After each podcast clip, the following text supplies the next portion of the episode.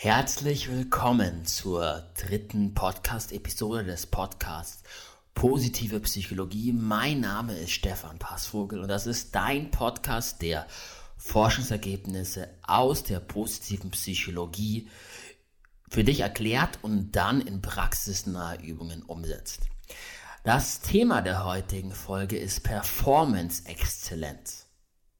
Höchstleistung aus der Perspektive der westlichen Psychologie. Du wirst lernen, wie du Peak Performance erreichst, was dein persönliches Rezept für Höchstleistung ist, in welchen Bereichen auch immer du Höchstleistung vollbringen willst und wie du dafür sorgen kannst, dass du diese Peak Performance Momente öfters erreichst und diese auch länger anhalten und dauerhafter sind. Lasst uns direkt einsteigen. Das Forschungsfeld der Peak Performance begann 1980 mit dem Buch Peak Performance von Charles Galfeld. Und dabei beschreibt er in seinem Buch Peak Performance als die Eigenschaft, eine, also über, eine überlegende Fertigkeit zur Nutzung des eigenen menschlichen Potenzials. Menschen, die besonders gut auf ihr eigenes Potenzial zugreifen können und dieses nutzen können, das sind Menschen, die Peak Performance erreichen. Und Peak Performance ist ein Forschungsfeld, das im Westen begann, größtenteils im Bereich der Sportpsychologie. Man hat untersucht, was Olympiasieger von Leuten, die nicht so gut abschneiden, unterscheidet. Und erst in den letzten zehn Jahren ist dieses Forschungsfeld dann aus, der, aus dem Sport in andere Bereiche wie die Wirtschaft oder wie Mentaltraining etc. etc. rübergeschwappt. Das heißt, viele Forschungsergebnisse, die ich nennen werde, haben so, kommen aus der Sportpsychologie, sind aber größtenteils tatsächlich eins zu eins auf alle anderen Bereiche übertragbar. Und zu Beginn möchte ich mit dem EZOF-Modell beginnen. Das Modell Ideal Zone of Optimal Functioning. Ein Modell, in dem es darum geht, einen Peak Performance State, also einen Zustand, einen Gefühlszustand, einen Gefühlsmix für dich herzuleiten. Das ist aktuell das verbreiteste Modell, wenn es darum geht, die emotionale Basis für Höchstleistung zu erarbeiten und zu trainieren. Und also allgemein erstmal Peak Performance States sind häufig Zustände, die auch mit einem Gefühl von intensiver Freude und Erfüllung einhergehen. Und dabei spielen drei zentrale Faktoren zusammen. Das eine sind die Kognitionen, besonders das Selbstwirksamkeitserleben, also das Erleben, dass man beim Ausüben der Fertigkeit das Ergebnis wirklich beeinflussen kann, dass man eine Auswirkung auf das Ergebnis, auf die eigene Leistung, auf die Umwelt hat. Erstens die Selbst, das Selbstwirksamkeitserleben, die Kognitionen. Zweitens die Emotionen. Und da geht es eben darum, den richtigen Mix an Emotionen zu finden. Ähm, bei der Peak Performance ist nicht unbedingt eine negative Emotion zu vermeiden. Ganz im Gegenteil, kann zum Beispiel ein gewisses Level an Angst dafür sorgen, dass man aufmerksam genug, dass man ganz wach ist, ganz klar da ist. Oder auch ein gewisses Level an Aggression kann dafür sorgen, dass man gerade im sportlichen Bereich, vielleicht auch in anderen Bereichen, ähm, ein, eine, eine gewisse, einen gewissen Aspekt von maximaler Leistung abrufen kann. Also Emotion ist das zweite große Feld und dazu fällt, darin fällt eben dieses EZOF-Modell. Und der dritte Aspekt ist das Arousal-Level, das grundsätzliche Erregungslevel. Genau, das gesagt zum EZOF-Modell. Das EZOF-Modell da geht es eben darum, die richtige Mixtur an Emotionen herzuleiten, um einen Peak Performance State zu erreichen. Und es läuft im Endeffekt in drei Schritten ab. Häufig im 1 zu 1 Coaching werden erst die relevanten Emotionen in einer Situation, wo man schon Höchstleistung vollbracht hat, diese relevanten Emotionen werden erarbeitet. Welche Emotionen waren das? Und wie, wie, in welcher Intensität waren diese Emotionen vorhanden? Du kannst es dir ein bisschen vorstellen, wie du hast ein ideales Gericht, du hast mal ein Gericht gekocht, das hat einfach nur fantastisch geschmeckt. All deine Freunde haben vor dir noch wochenlang von diesem Gericht, das du gekocht hast, geschwärmt. Du weißt aber nicht mehr genau, was du damals gekocht hast, wie du es gekocht hast und versuchst jetzt diese Zutaten wieder, versuchst jetzt nochmal das Gericht, das vielleicht, wo du vielleicht noch was von hast, sozusagen Schritt für Schritt wieder zu erschmecken. Welche Zutaten hast du genutzt und in welcher Menge, in welcher Intensität hast du die zugegeben? Darum geht's. Dann geht's darum, dasselbe zu machen für eine Situation, wo du schlechte Leistung vollbracht hast. Um rauszukriegen, was ist der Kontrast? Ja, was sind die Emotionen, die ich auf keinen Fall fühlen sollte in einer Situation, wo ich Höchstleistung vollbringen will? Und wenn man all diese Emotionen identifiziert hat, clustert man die und hat danach so ein schönes Emotionsprofil, von dem man weiß, okay, das sind die Emotionen, die soll ich in dieser Intensität fühlen, um eben möglichst häufig in meine Zone des opt opt optimalen Funktionierens hineinzukommen. Es sind dann meist acht bis zehn Emotionen und dann als, als letzten Schritt übt man dann aktiv in diese Zone hineinzukommen, übt aktiv vielleicht die, Art, die Atmung zu verändern oder Hinweisreize zu nutzen oder über Imagination, vielleicht auch über Symbole oder Metaphern, übt man so lange diesen Emotionsmix herzustellen, bis man ihn auf Knopfdruck, auf Knopfdruck auslösen kann. Und das ist die erste Übung, die ich dir im Anschluss zu dieser Theorie-Folge mitgebe. Eine Übung, wo du genau für dich deine optimale Zone des Funktionierens erarbeiten kannst. Das ist so ein zentrales Forschungsgebiet gerade in der Performance Excellence Forschung. Das andere betrifft Mental Readiness. Und ich beziehe mich ja vor allem auf eine Studie von Orlik und Pertingen 1988, die 75 Olympiathleten interviewt hat. Und diese Studie hat zuerst auf qualitative Art und Weise versucht herauszufinden, was machen diese Olympiagewinner anders und dann hat sie eben noch probiert, auf empirische, quantitative Maße zu heben, ob denn wirklich diese Faktoren, die sie herausgefunden haben, zum Erfolg führen. Und das erste Element, das erste Element, was Olympiasieger von anderen Sporten unterscheidet, ist, dass sie, ist die Qualität des Trainings.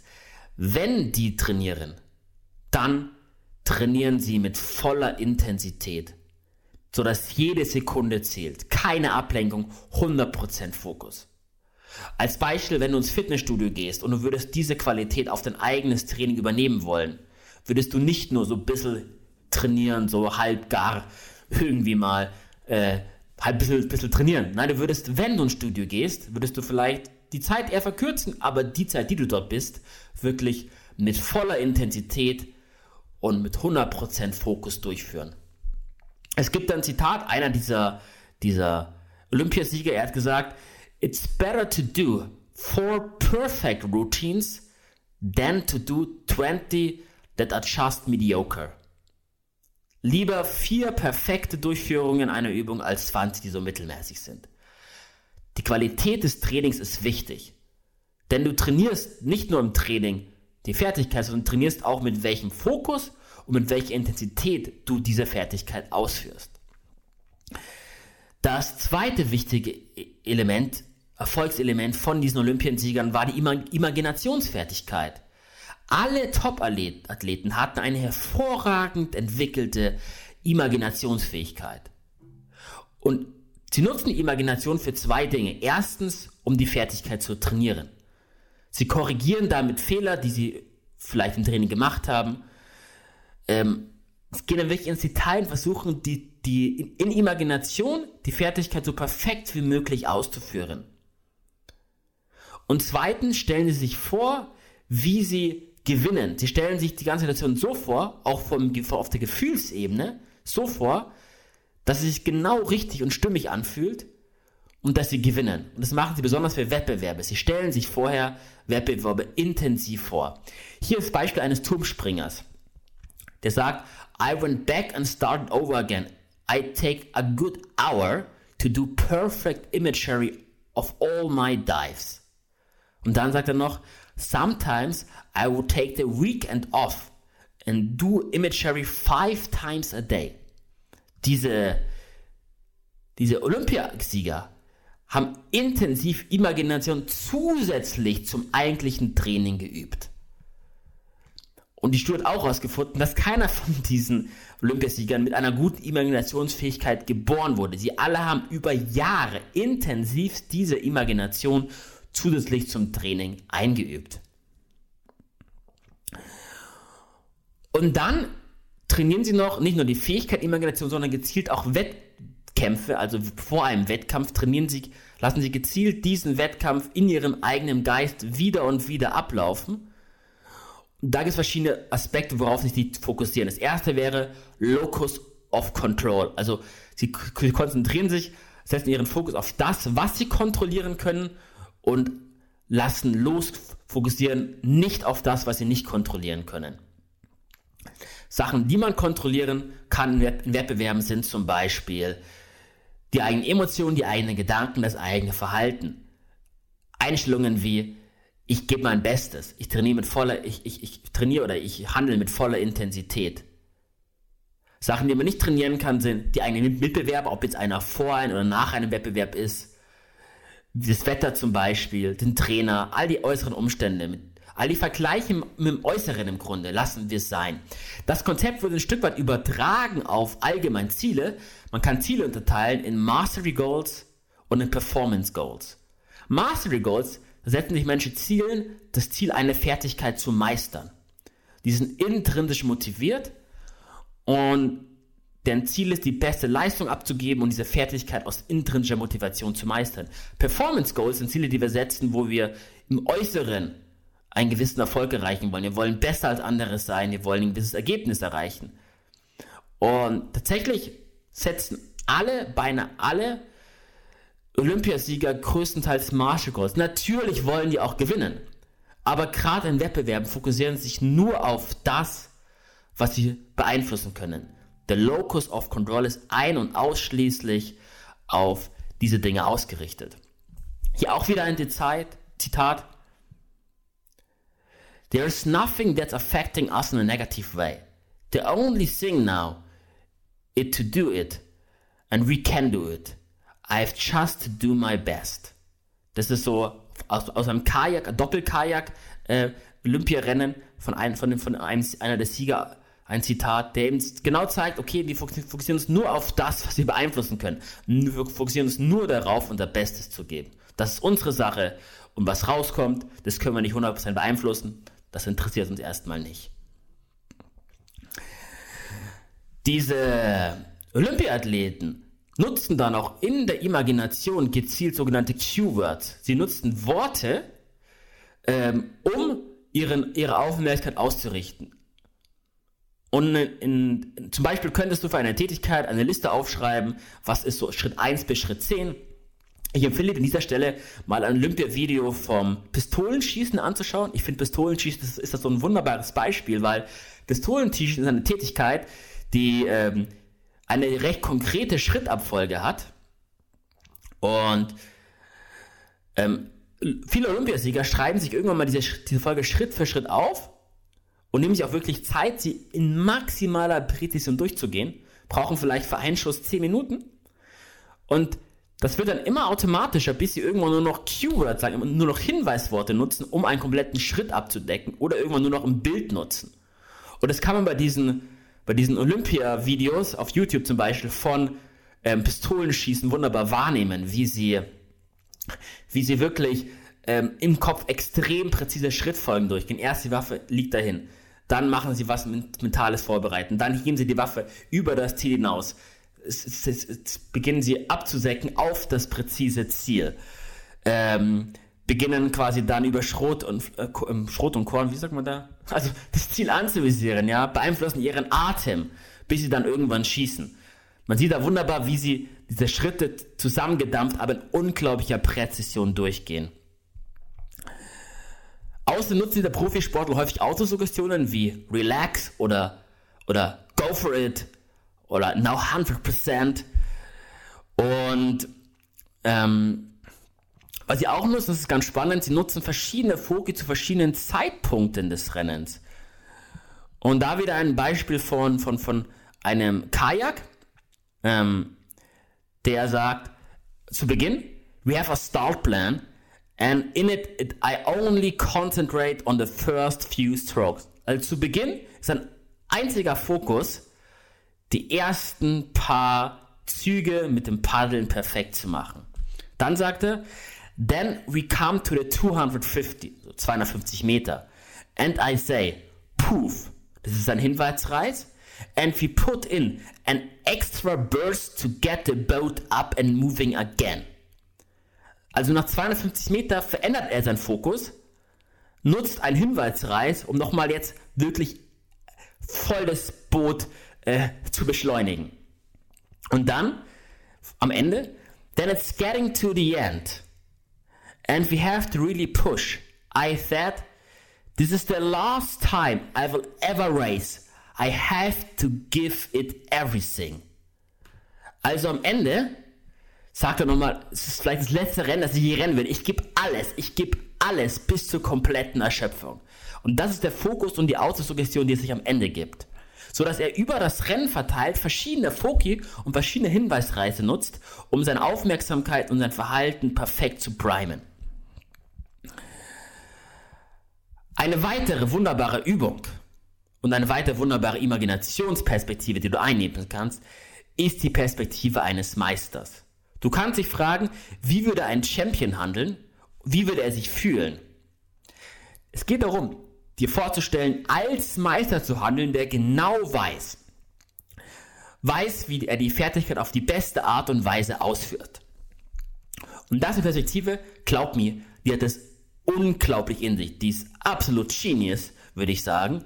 Du kannst es mal ausprobieren. Wenn du dir eben vorstellst, eine Sache als Meister auszuführen, wirst du feststellen, dass du ähm, komplett andere Ideen hast, komplett anders handelst. Es liegt daran, dass wir uns häufig selbst limitieren. Wir glauben, gewisse Dinge zu können, andere nicht zu können. Wir glauben, eine gewisse Person zu sein.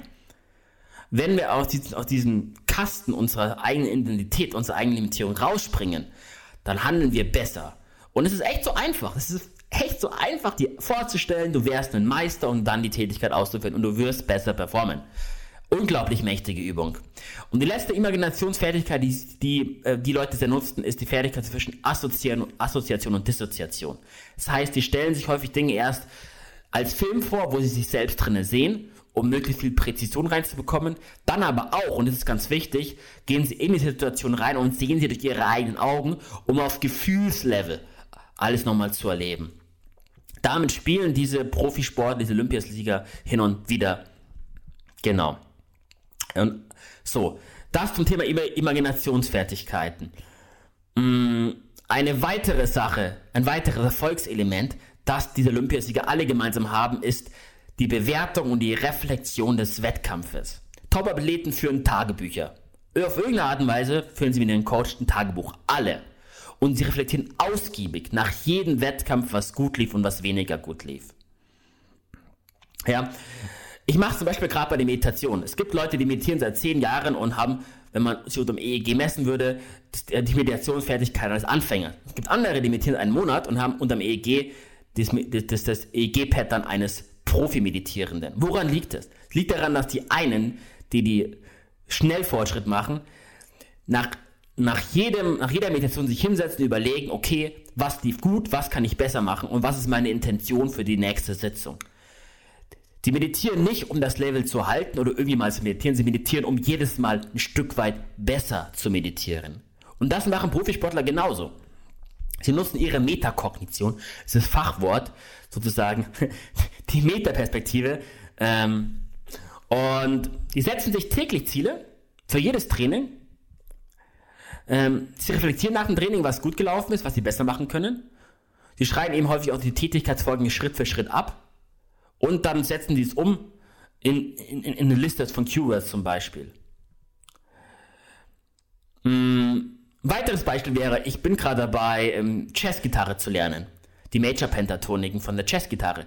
Und wie wir es gerade beigebracht bekommen haben von unserem Gitarrenlehrer, ist, dass er, wir erst, wir spielen einen zugehörigen Chord, Akkord auf der, auf der Gitarre, dann die Pentatonik, also die Tonleiter, in maximaler Präzision, 100% Fokus und lege ich die Gitarre zusammen und mache genau dasselbe nochmal in der Imagination. Dann überlege ich mir, was war gut und was kann ich direkt beim nächsten Durchlauf besser machen. Und dann mache ich das beim nächsten Durchlauf, habe setze ich meinen Fokus gezielt auf das, was ich gerade besser machen will. Das ist ein weiteres Beispiel, wie man bei Musik all diese Muster anwenden kann. Zahlreiche Top-Performer sind mental perfekt auf den konkreten Wettkampf vorbereitet, weil sie eben Metakognition nutzen, sie reflektieren und bewerten den Wettkampf und das Training, weil sie ihre Imaginationsfähigkeit trainiert haben und nutzen und weil sie mit maximaler Intensität und Qualität trainieren. Und das war das, was sie dann auf, in dieser Studie auf qualitative Art und Weise erhoben wurden. Ähm, es konnte gezeigt werden, dass die mentale Vorbereitung der größte Erfolgsfaktor ist. Im Hinblick auf Olympiasieger, also ähm, hatte die höchste Korrelation, hat am stärksten den Erfolg bei, bei den Olympischen Spielen vorhergesagt. Stärker als die physische Vorbereitung oder die technische Vorbereitung. Was wiederum zeigt, wie wichtig dieser mentale Aspekt bei jeglicher Leistungserbringung ist. Und ähm, Dabei war die Imaginationsfähigkeit besonders hoch korreliert mit dem Erfolg und dem Locus of Control, also die Fähigkeit, seine Aufmerksamkeit gezielt auf das zu, zu setzen, was man verändern kann. Zu diesem ganzen zweiten Teil, eben dieses Mental, Mental Readiness, also Qualität des Trainings, Imaginationsfertigkeit und Bewertung und Reflexion des Wettbewerbs, habe ich dir eine zweite Imaginationsübung aufgenommen, in der du eine Fertigkeit dir auswählen kannst und diese eben dann gezielt mit all diesen Aspekten eingewoben trainieren kannst, so dass du nicht nur trainierst diese Fähigkeit Imagination, sondern gleichzeitig auch all diese Aspekte von High Performance trainierst. Genau. Das ist ein kurzer Einblick in dem, was die westliche Psychologie zum Thema High Performance zu liefern hat. Was ich nicht behandelt habe, sind Flow-Erlebnisse. Flow-Erlebnisse sind verbunden mit Peak States aber nicht genau dasselbe. Also Flow kommt noch in einer anderen Folge. Und das zweite Thema, das hier nicht abgedeckt hat, ist die östliche High-Performance-Literatur, also was man aus dem Fernen Osten, aus dem Buddhismus, Hinduismus und so weiter und so fort über High-Performance weiß. Interessanterweise unterscheiden sich die beiden Philosophien Westen und Osten da sehr stark. Der Westen hat den Fokus auf einzelne Momente von High Performance, wohingegen der Osten ähm, das, die Grund, das Grund, den grundlegenden Modus, aus dem du operierst, shiften will. Zum Beispiel im Modus aus, ich bin sehr in meinen Gedanken assoziiert, sehr daran anhaftend, hin zu einem Modus, wo ich eher die Gedanken ähm, ähm, ähm, weniger Anhaftung daran habe und dann kann ich viel besser mit diesen Gedanken umgehen. Und das ist ein dauerhaften Shift, den kann man durch gewisse Meditationstechniken erreichen, erreichen, dass du dauerhaft aus einem anderen Modus vom Bewusstsein operierst. Und da gibt es auch noch ganz viel dazu, auch in einer anderen Folge. Nur das eben noch als Hinweis, was diese Podcast-Folge ab, abgedeckt hat und was sie eben auch nicht abgedeckt hat. Genau. Ähm, High Performance. Performance Excellence, dazu das. Es gibt wie immer ein eher wissenschaftliches Dokument dazu, das du abrufen kannst, weil es die Studien und Hintergründe genauer interessieren. Und es gibt wie immer auch zwei Übungen, diesmal, also Übungen dazu, diesmal zwei Übungen, mit denen du das Ganze direkt praktisch umsetzen kannst. Dann hoffe ich, du konntest viel für dich rausziehen. Ich weiß, die Folge war relativ voll gepackt mit Infos. Deswegen die beiden Übungen. Ich glaube, dann hast, kannst du dich gleich erleben und dann kriegst du ein besseres Gefühl, was die Literatur da anspricht. anspricht. Ich hoffe, du kannst die Übung gut für dich nutzen. Ähm, was, woran, woran auch immer du deine Leistung steigern willst. Welchen, welchen Situation auch immer High Performance erreichen willst. Danke dir fürs Zuhören und freue mich über Bewertungen und Feedback wie immer und wünsche noch einen wunderschönen guten Tag. Mein Name ist Stefan Passvogel und das war die dritte Podcast-Folge zum Thema Performance Excellence des Podcasts Positive Psychologie.